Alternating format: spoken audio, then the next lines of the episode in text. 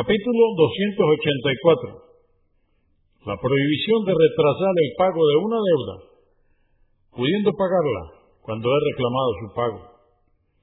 Dice Alá el Altísimo en el Corán, en el capítulo 4, aleya o verso 58. Alá os ordena que restituyáis a sus dueños lo que se os haya confiado. Dice Alá el Altísimo en el Corán, en el capítulo 2, aleya o verso 283. En caso de que confiéis en el deudor, no le pidáis una garantía y que éste tema a Alá su Señor y cumpla con su deuda.